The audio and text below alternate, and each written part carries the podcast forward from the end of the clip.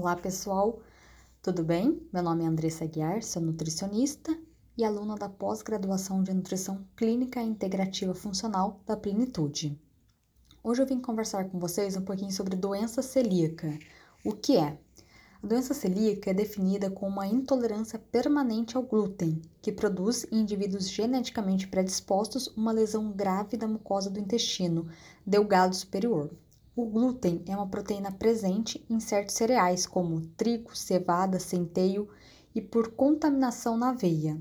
Uma fração do glúten, chamada gliadina, é tóxica para os celíacos. Os sintomas mais comuns são perda de apetite e peso, diarreia, distensão abdominal, alterações de humor e atraso de crescimento na criança mas tanto na criança quanto no adulto, os sintomas podem ser atípicos ou ausentes, dificultando seu diagnóstico.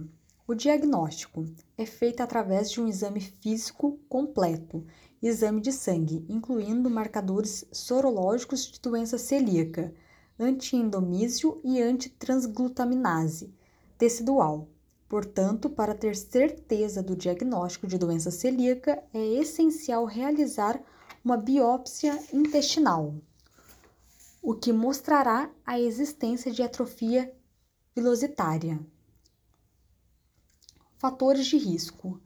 A enteropatia por glúten tem um forte componente hereditário.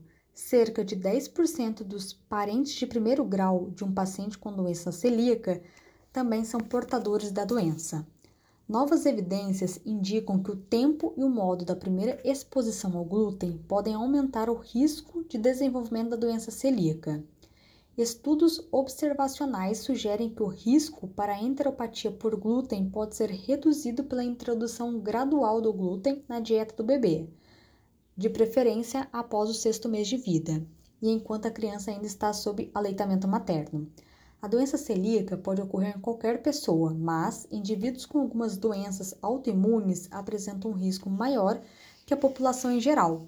Por exemplo, diabetes mellitus tipo 1, tireoidite de Hashimoto, lúpus, fibromialgia, síndrome de Down, entre outros. Tratamento.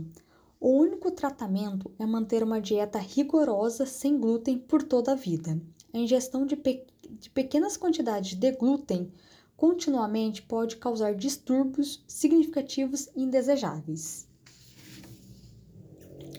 E aqui vou falar um pouquinho sobre os alimentos que não contêm glúten e podem ser consumidos por pacientes com doenças celíacas. São elas frutas frescas, legumes, carne de vaca, frango, peixe, porco, arroz, milho, soja, batata, mandioca, feijão, amaranto, fubá, algumas farinhas sem glúten como arroz, soja, milho, quinoa, tapioca, entre outros.